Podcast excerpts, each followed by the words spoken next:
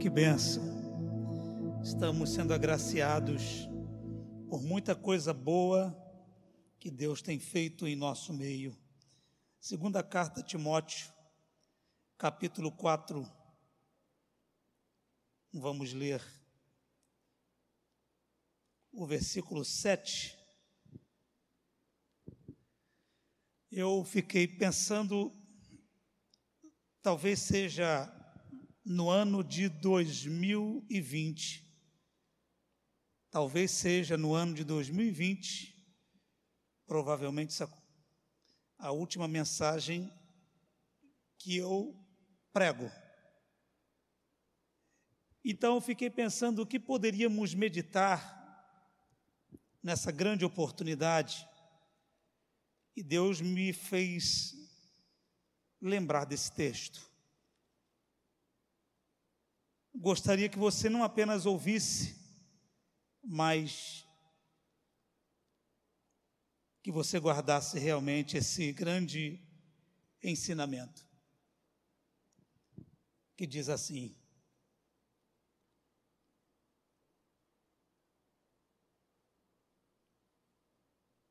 Tem hora que a tecnologia ajuda. Estou lendo na versão que o pastor Júnior leu de manhã, mas é outra versão. Combati o bom combate, acabei a carreira, guardei a fé. Amém? O que você diria se soubesse que iria morrer em breve? O que, que você diria para os seus filhos, para a sua família? Você que é líder de departamento, o que, que você diria para os seus liderados? Você que é pastor, para os seus membros, para os seus colegas de ministério. Nós estamos diante de um texto que fala de uma morte iminente. Ou seja, quem escreveu sabia que estava perto de morrer. Ele seria executado. E ele escreve para um grande amigo, companheiro de ministério e alguém que ele considerava como um filho. Ele escreve para Timóteo. E ele diz: Timóteo, eu estou indo embora. Meu tempo está acabando. E ele usa três figuras para falar da sua partida. Primeiro, ele diz, ele usa a própria palavra partida, que aqui tem o sentido de um barco que está sendo desamarrado e está saindo do porto, está saindo do cais para uma viagem. Por isso ele diz: o tempo da minha partida, estou desamarrando a corda desse mundo, dessa vida, e vou para uma viagem sem volta. Depois ele usa uma outra figura quando ele diz: o tempo da minha partida é chegado. Eu estou sendo oferecido por libação Algumas traduções dizem aspersão de sacrifício. O que é isso? Libação. Libação é derramar de um líquido. No Antigo Testamento, havia alguns sacrifícios, por exemplo, a matança de animais. Outro sacrifício que era a oferta de cereais. E também havia um outro que era o derramar de um líquido, de uma bebida que era totalmente derramada sendo oferecida ao Senhor. Então ele coloca a sua vida como esse derramar, o derramar da própria vida. Eu estou me derramando, eu estou me dedicando totalmente ao Senhor. Eu me dediquei durante todo esse tempo para Deus e eu estou sendo oferecido como aspersão de sacrifício ou como libação. E finalmente, ele usa a figura de um soldado barra atleta. Está no mesmo contexto. Ele diz: combati o bom combate, acabei a carreira. Essa carreira tem o sentido de um atleta que corre numa Olimpíada. Ele fez todo o percurso da corrida, está chegando na linha final. Está quase rompendo a fita de chegada. Então ele usa essas três figuras para falar da sua partida. Foram 30 anos de luta, de combate. Ele combateu os falsos crentes, ele combateu os falsos obreiros, combateu os falsos ensinos e combateu o próprio diabo. Por isso que ele fala sobre essa, esse embate ou esse combate. Combati o bom combate. Existe um combate que realmente vale a pena pelejar. É o combate da vida cristã. 30 anos que esse homem se converteu, 30 anos viajando, pregando a palavra, ensinando, abrindo igrejas, e ele se torna esse gigante, um dos maiores nomes de toda a história. Se você quiser lembrar de um filósofo, Paulo é esse nome. Um grande pastor, Paulo. Missionário, Paulo. Apóstolo, mesmo. Um depois de Jesus, acredito que é a maior figura do Novo Testamento, mas ele está acabando a carreira. Parece que de propósito ele olha para esse rapaz chamado Timóteo e diz: Agora é a sua vez, eu estou terminando, você vai continuar. E ele termina esse versículo que eu acabei de ler, falando de algo muito importante para se guardar. Ele diz: Eu estou partindo, mas eu guardei a fé. Posso não ter tantas outras coisas na vida, perdi muita coisa na vida, mas se tem uma coisa que eu não perdi, foi a fé. Abri mão de muitas coisas na vida, mas se tem uma coisa que até hoje eu não abri mão, foi da minha fé. Combati o bom combate, acabei a carreira, mas a minha fé não acabou. A minha vida está no fim, mas a minha fé não está no fim. Eu estou preso nesta cadeia, mas a minha fé está atuante como nunca. Guardei a fé. E é sobre isso que eu quero meditar com você. E o tema da mensagem é: você não pode perder a fé.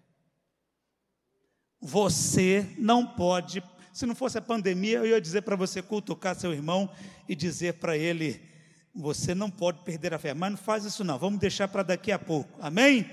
Deixa as máscaras caírem, que a gente vai fazer isso com muita vontade. Mas vamos meditar aqui. Eu quero responder algumas perguntas e a primeira delas é: o que é fé?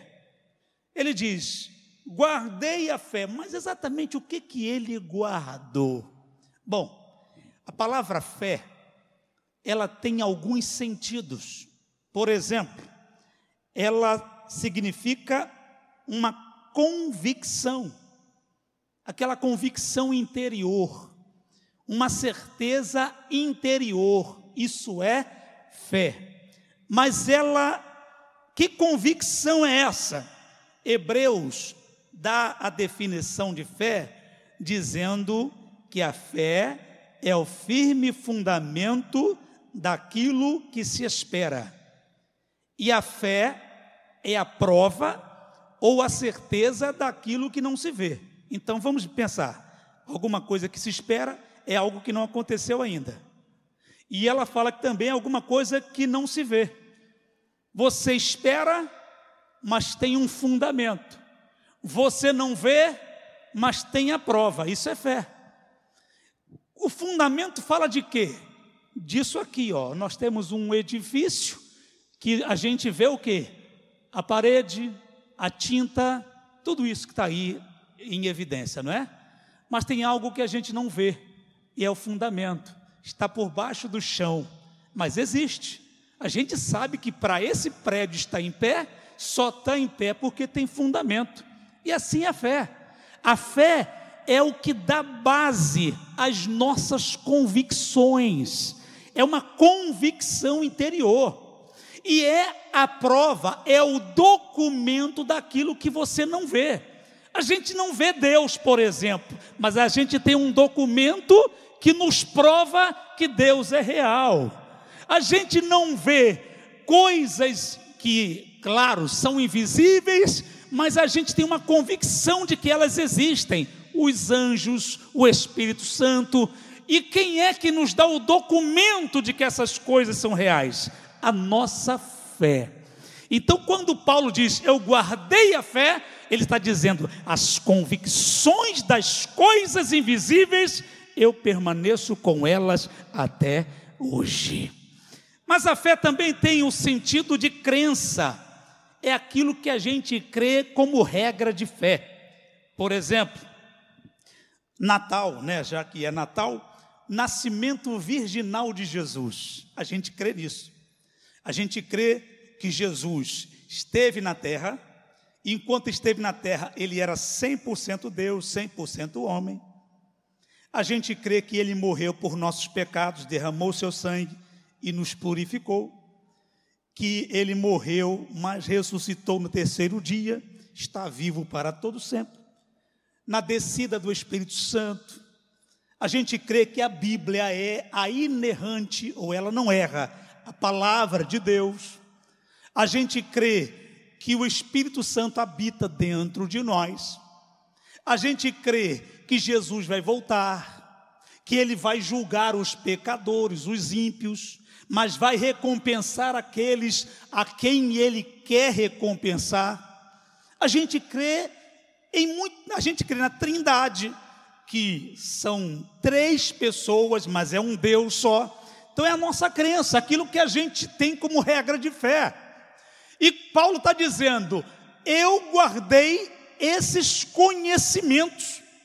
É como se ele dissesse: eu estudei filosofia, mas a filosofia não mudou meu jeito de pensar sobre as coisas que eu aprendi.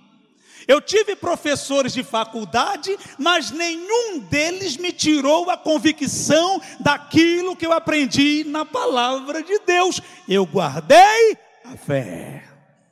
Então, o que é fé? A fé também, ela tem um sentido de fidelidade. Existe uma lista de, de falando do fruto do Espírito, lá no, no livro de Gálatas, e lá fala sobre amor, longanimidade, um monte de coisa. E lá tem uma palavra assim, fé. Fé também é fruto do Espírito, é um dos gomos desse fruto. Essa palavra fé ali, ela tem um sentido de fidelidade. Sabe aquele compromisso que o marido assume com a esposa, serei fiel a você? Que a esposa é, assume com o marido, serei fiel a você? Que as pessoas, elas assumem umas com as outras de fidelidade, de permanecer com compromisso com aquela pessoa, independente do que aconteça, isso é fidelidade. Eu coloquei aqui é lealdade constante, é lealdade inabalável a alguém que estamos unidos por promessa, por compromisso e por honestidade. Isso é fidelidade. E quando a gente fala de fé, ela também tem esse sentido de fidelidade. Um dia, Jesus falou para uma igreja: fiel até a morte. Você, é, é, digamos, permaneça com seu compromisso, o compromisso que você assumiu comigo. Jesus falando para a igreja: compromisso que você assumiu comigo, permaneça com ele até a morte. Isso é fé. E Paulo está dizendo: eu guardei essa fidelidade. As coisas aconteceram, a vida passou, sei que vou morrer, mas a minha fidelidade, o meu compromisso com Deus eu guardei até o dia de hoje. Aleluia. Então, fé também é fidelidade. E o que mais, pastor? Quando ele diz guardei a fé, ele também está dizendo que guardou a confiança em Deus. Fé tem esse sentido de confiança. Sabe, eu, meus filhos sofreram muito comigo quando eram bem pequenos. Marilande se lembra que eu tinha algumas brincadeiras de jogar eles para o alto e segurar. E eles me pediam: faz de novo, pai. Claro que eu tomava os devidos cuidados, mas vai falar com o Leonardo que está ali, se ele quer que eu faça isso com ele hoje. Ele é, vai olhar para mim, vai agradecer, mas quando eram crianças, eles confiavam em mim, sabendo que eu não os deixaria cair no chão. E é claro que eles eram bem mais leves, né? Agora, a nossa confiança em Deus tem esse sentido de que, ainda que estejamos em queda livre, a gente sabe que os braços do Senhor são fortes o suficientes para nos amparar, para nos segurar. Aleluia! Mesmo que a situação esteja difícil, a nossa confiança nele, ela permanece inabalável. E é isso que Paulo está dizendo. Olha que ele está preso, ele está numa cadeia, ele está na, ele está na, na beira da, da morte, alguém vai executá-lo mesmo nessas circunstâncias, a confiança em Deus, ela permanece inabalável. Eu guardei a fé. É isso que ele está guardando. Então, a primeira pergunta, procurei respondê-la definindo a fé como sendo convicção interior. A fé é a crença, é aquilo que nós acreditamos na palavra de Deus. A fé também é fidelidade e a fé é confiança. Segunda pergunta eu quero responder sobre esse tema. Eu estou dizendo que você não pode perder a fé. Você precisa guardar a fé. Então, a segunda pergunta é: por que devemos guardar a fé? Vale a pena? Tem tanta coisa boa na vida para se guardar, guardar logo a fé. Pois bem, vocês vão perceber que é muito importante nós guardar, guardarmos a fé. Por quê, pastor Davi? Olha o primeiro motivo. Sem ela você não consegue agradar a Deus. Olha aí. Como é que vai agradar a Deus? Não, é que eu canto bem. Hum, muito bem. Não é que eu prego bem. Uhum. Não é porque eu não falto culto. Hum, muito bem. Sou dizimista. Hum, muito bem. Eu pergunto a você: tem fé? Se não tem, você pode ser o mais bonito ou a mais bonita dessa igreja. Você pode ser o mais assíduo nos cultos, mas sem fé você consegue algo quase inacreditável. Você consegue desagradar a Deus.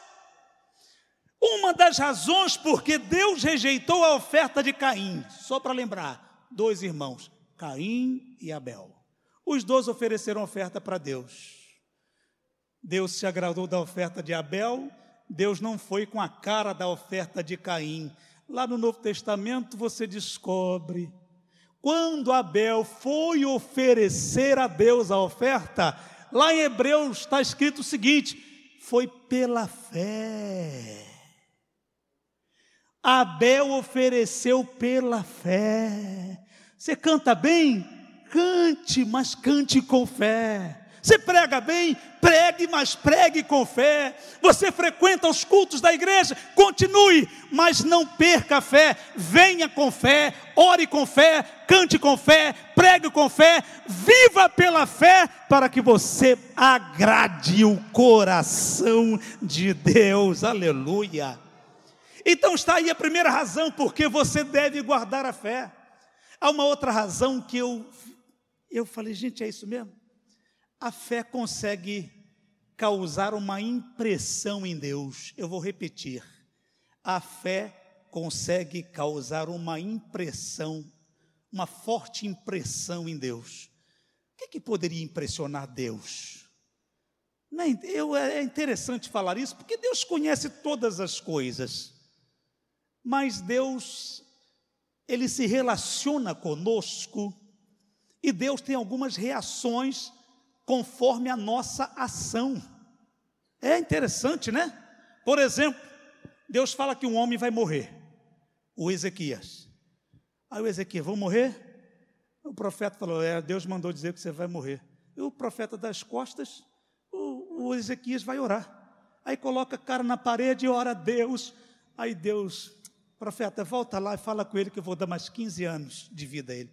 São as coisas assim que Deus permite, a soberania dele, ele permite ser atingido, no bom sentido da palavra, com as nossas ações. Isso é Ele quem permite. Não, não, não que haja poder em nós, é Ele quem permite essas coisas. Então a fé ela causa uma impressão em Deus. Vou dar dois, dois exemplos. Um exemplo positivo e outro exemplo negativo. O exemplo positivo foi o seguinte: chegou um homem até Jesus e falou assim: Ô oh, Senhor, estou com um empregado doente lá em casa. O meu empregado está doente, está mal, mal. Jesus falou: tá bom, eu vou lá na tua casa e vou curar o teu empregado. Aí o homem falou: Não, o senhor não vai na minha casa coisa nenhuma. O senhor não sou digno que o senhor entre debaixo do meu teto. O senhor diz apenas uma palavra que o meu empregado vai ficar curado. É, parece que eu estou vendo Jesus pôr a mão na cintura, olhando para os discípulos e falar assim: gente, nem em Israel eu vi tanta fé. Jesus se impressionou com a fé daquele homem. Então saiba que a tua fé é capaz de atingir o coração de Deus de alguma maneira e ele ficar, se permitir, Deus se permite ficar impressionado. O outro exemplo é um exemplo negativo. Jesus foi criado em Nazaré. Ali ele morou com a sua mãe, com seu pai é, terrestre, terreno, e ali ele saiu aos 30 anos para fazer a obra. E um dia Jesus voltou em Nazaré. Depois de passar em Carfanaum e muita gente ser curada, muita gente ser receber milagre. Jesus anda por vários lugares e milagre acontecendo assim, ó, milagre, milagre, milagre. Aí Jesus vai em Nazaré. Sabem quantos milagres aconteceram em Nazaré? Zero. Nenhum. Nenhum milagre aconteceu em Nazaré. E aí a Bíblia diz em Marcos capítulo 6, versículo 6: E estava Jesus estava admirado da incredulidade deles. Jesus ficou impressionado porque não achou fé naquele lugar e nenhum milagre aconteceu pela falta de fé. Então aqui está uma razão para você guardar a fé, para que você e Deus tenham ações e reações muito fortes e você experimente os maiores milagres de Deus. Porque devemos guardar a fé? Porque a fé glorifica a Deus. Alex, tenha bondade, coloque esse versículo que eu quero ler com toda a igreja. Olha como é que a fé glorifica a Deus, que é 1 de Pedro, capítulo 1, versículos 6 e 7. Olha o que diz: Em que vós grandemente vos alegrais, ainda que agora importa, sendo necessário, que estejais por um pouco em contristados com várias tentações ou provações. A palavra tentações ali tem um sentido de provações. Para que a prova da vossa, o que, gente? Para que a prova da vossa, muito mais preciosa do que o ouro, já observa aí que a fé é preciosa, que perece, o ouro perece e é provado pelo fogo, essa fé se enche em louvor e honra e glória na revelação de Jesus Cristo. Essa fé, ela vai se transformar quando Jesus se revelar em honra e glória e louvor. Se você está entendendo, diga amém. Eu vou dar uma outra razão para você guardar a fé. É ela que, ela que nos ajuda nos momentos mais difíceis da vida. Sou, é, sou eu apenas ou tem mais alguém aqui que passa momentos difíceis na vida? Acho que não sou apenas, eu não sou o único. Sei que vocês, até os adolescentes que me ouvem, a gente acha que adolescente só tem vida boa, mas passam por momentos difíceis também. E tem hora que a gente não tem ninguém para nos ajudar. A gente não tem advogado, a gente não tem médico, a gente não tem conselheiro, e às vezes quem pode está longe. Às vezes quem pode não pode atender. É nessa hora que a gente precisa ter fé. É ela quem vai nos ajudar nos momentos difíceis. Na hora da provação tem que ter fé. Olha os discípulos lutando contra a tempestade no mar.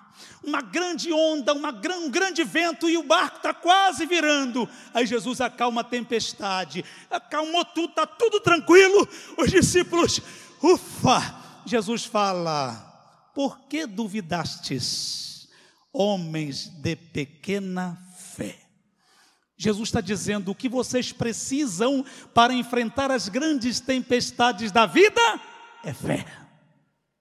Agora vejam Pedro, também numa tempestade, ele vai ao encontro de Jesus, porque Jesus está andando por cima das águas, e ele vai andando ao encontro de Jesus, e de repente começa a afundar. Jesus dá a mão, tira ele da água, tira, tira ele debaixo das águas, coloca-o no barco e pergunta a mesma coisa: Por que duvidaste, homem de pouca fé?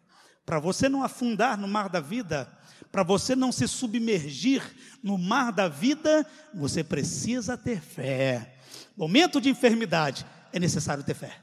Momento de crise familiar, tem que ter fé. Momentos de crise financeira, tem que ter fé. Irmãos, eu quero que vocês se lembrem do, no finalzinho de 2020, no começo e no final de 2021, quando as lutas, quando as lutas aparecerem, você vai precisar de fé para vencer as grandes batalhas da vida. Dá para dizer amém por essa palavra? Outra razão pela qual você tem que guardar a fé para você receber os milagres de Deus. É, a gente sabe que Deus é poderoso, amém? Então, para receber os milagres dele, é pela fé. Ah, Jesus é poderoso, e é mesmo. Jesus está presente, e é mesmo. Às vezes Jesus está presente e a gente não recebe nada. Por quê? Está aí, às vezes uma glória e a gente não recebe nada. Por quê? Faltou fé. Várias vezes Jesus passou em lugares e o camarada cego foi curado. Ele, ai que maravilha, eu estou enxergando, aleluia, estou enxergando. E Jesus falou: vem cá, vai embora, a tua fé te salvou. Você se deu bem porque você teve fé. Aleluia.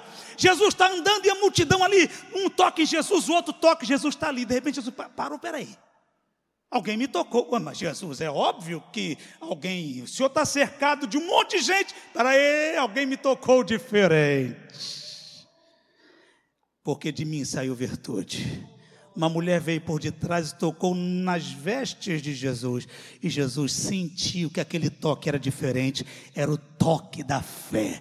Então você precisa da fé para receber os milagres. Aquela mulher foi curada de uma enfermidade de 12 anos. E por que, que você precisa dessa fé? E sabe o que, que eu aprendi? Que lá no céu não precisa de fé. Olha que coisa, Rominho. Para que, que a gente vai guardar uma coisa que a gente não vai usar no céu?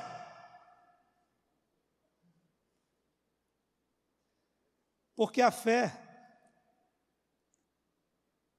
a fé é o firme fundamento daquilo que se espera. Lá no céu a gente não espera mais nada.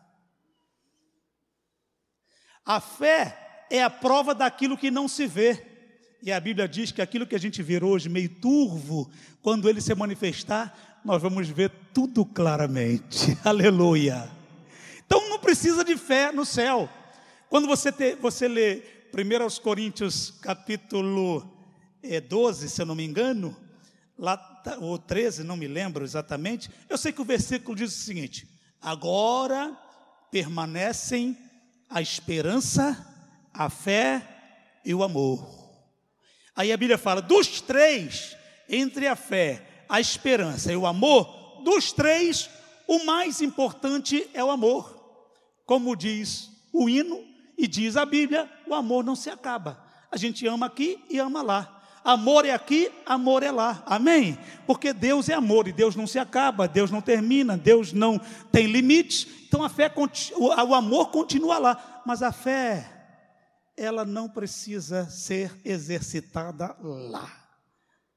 Então por que que nós vamos guardar a fé, já que não vamos usá-la no céu? Eu aprendi uma coisa: você não precisa de fé no céu mas você precisa de fé para chegar no céu. Você precisa de fé para entrar lá. Aleluia!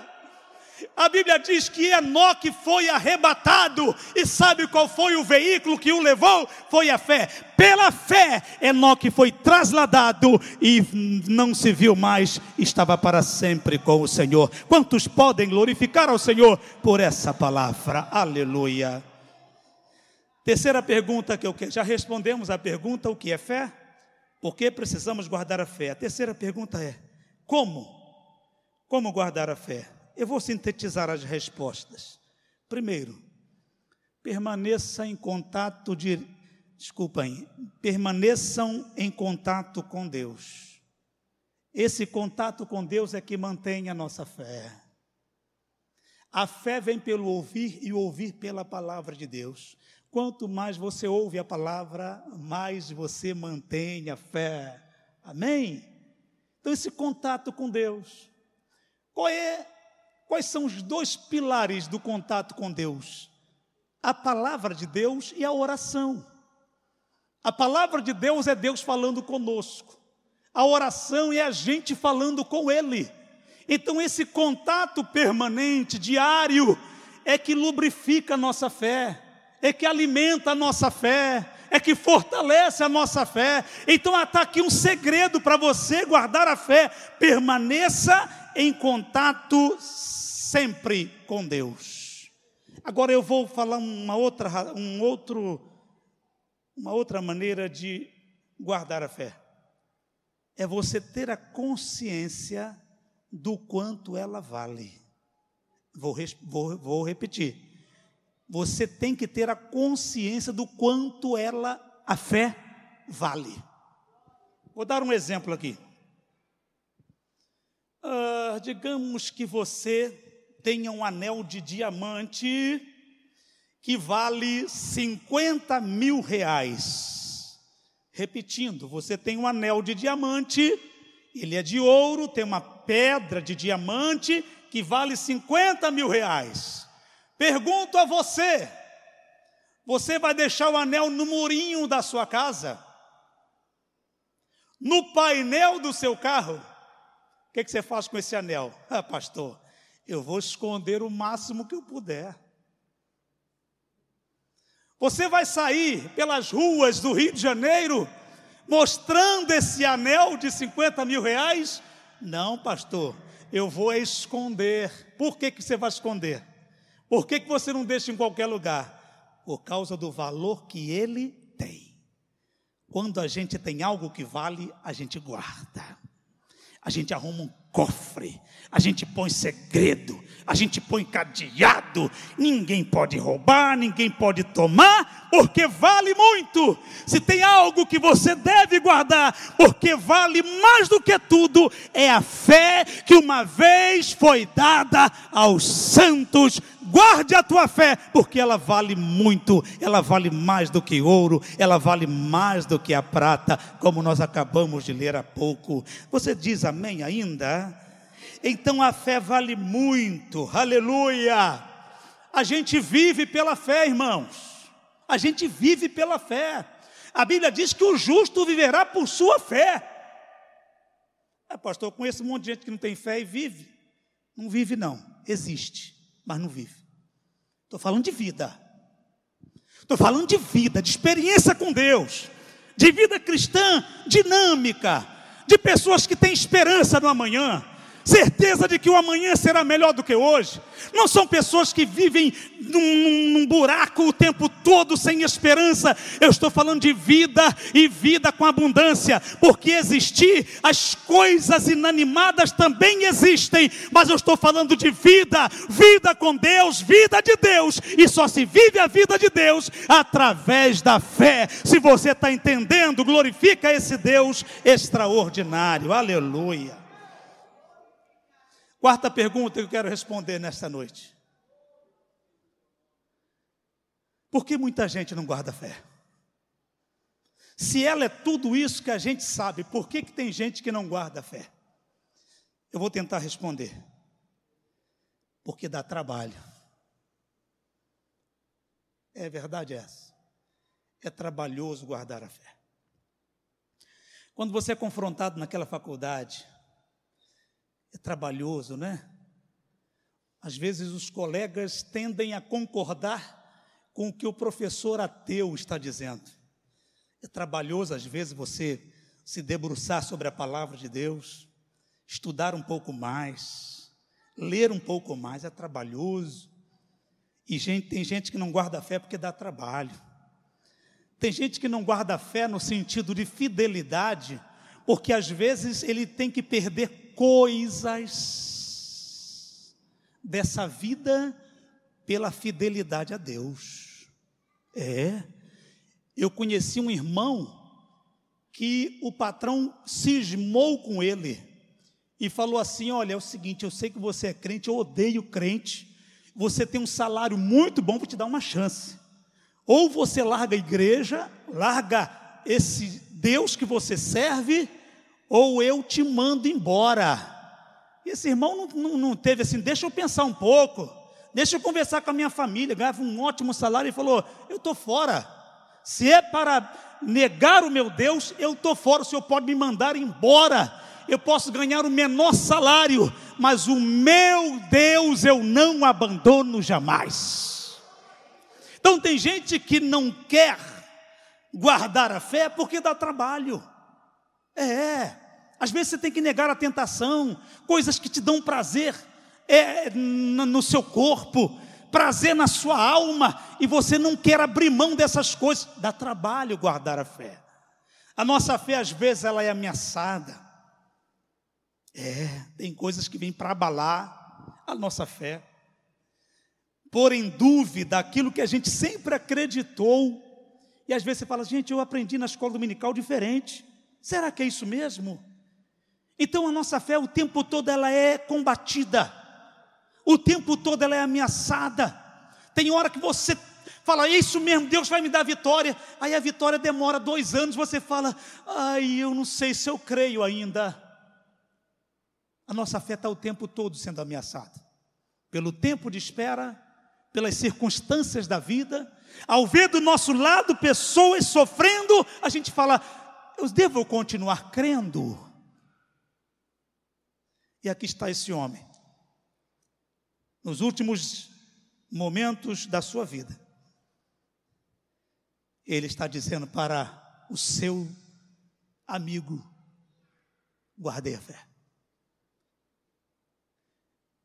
Eu coloquei aí, não sei se vocês conseguiram na nova, na linguagem de hoje. Vamos ler junto com a igreja esse texto. Vocês vão ver o que, que esse homem passou? Esse apóstolo Paulo, ele está aqui nos últimos momentos, mas olha o que, que ele passou. Vamos ler juntos. Ele faz uma pergunta. Aqui ele está escrevendo para a igreja em Corinto, muita gente duvidando do ministério dele, muita gente no meio da igreja dizendo: esse Paulo, ele não é apóstolo, não, ele é um falsário, ele é um aproveitador. Aí ele vai dar as credenciais dele para dizer se ele é ou não é. Aí ele, questionando esses homens, ele diz: eles são servos de Cristo, mas eu sou um servo melhor do que eles. Aí parece que ele está se exaltando, né? Embora ao dizer isso, eu esteja falando como se fosse louco.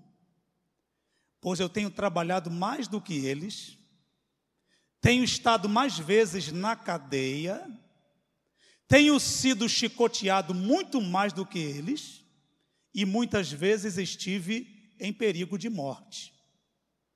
Em cinco ocasiões, os judeus me deram 39 chicotadas.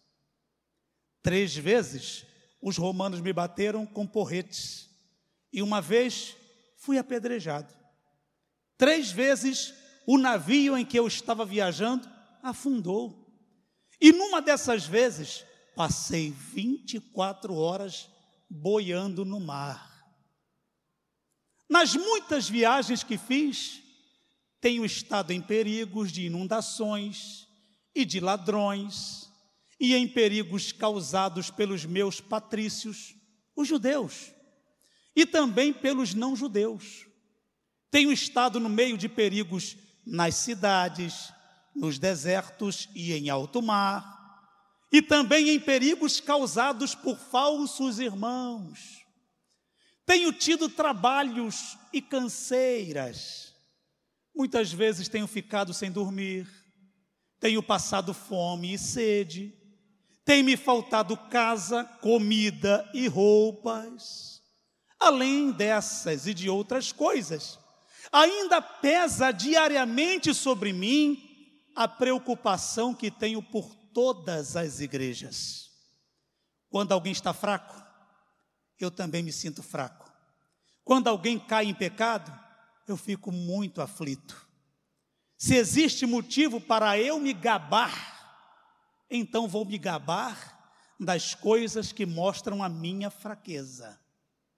O Deus e Pai do Senhor Jesus, o Deus que é bendito para sempre, sabe que não estou mentindo. Quando estive na cidade de Damasco, o governador nomeado pelo rei Aretas pôs guardas nos portões da cidade para me prenderem. Porém, os meus amigos fizeram com que eu descesse num grande cesto por uma abertura da muralha e assim escapei do governador. Embora não adiante nada, eu preciso me gabar de mim mesmo Agora vou falar a respeito das visões e revelações que o Senhor me tem dado. Só até aí, não é isso? A gente fala assim, ufa! A gente viajou um pouco com ele, né? Quantas vezes ele poderia dizer: Não, isso não é vida. Não, eu desisto de tudo. Mas apesar desse currículo, apesar dessa trajetória, ele dizia: ele disse: Eu guardei a fé. Vou colocar um outro texto aqui. Eu tirei esse texto de um livro do pastor americano Max Lucado. Não me lembro exatamente qual é o livro, depois eu posso passar para os irmãos, mas eu tirei esse texto. Só, fecha um pouquinho, só para contextualizar os irmãos. Max Lucado, ele se imagina entrevistando o apóstolo Paulo nesse momento que ele estava prestes a morrer. Esse versículo que nós lemos no começo. Então ele se imagina, ele se imagina indo até a prisão, sentar na frente de Paulo e fazer a entrevista. Olha que texto que eu achei interessante. Põe, por favor, Alex.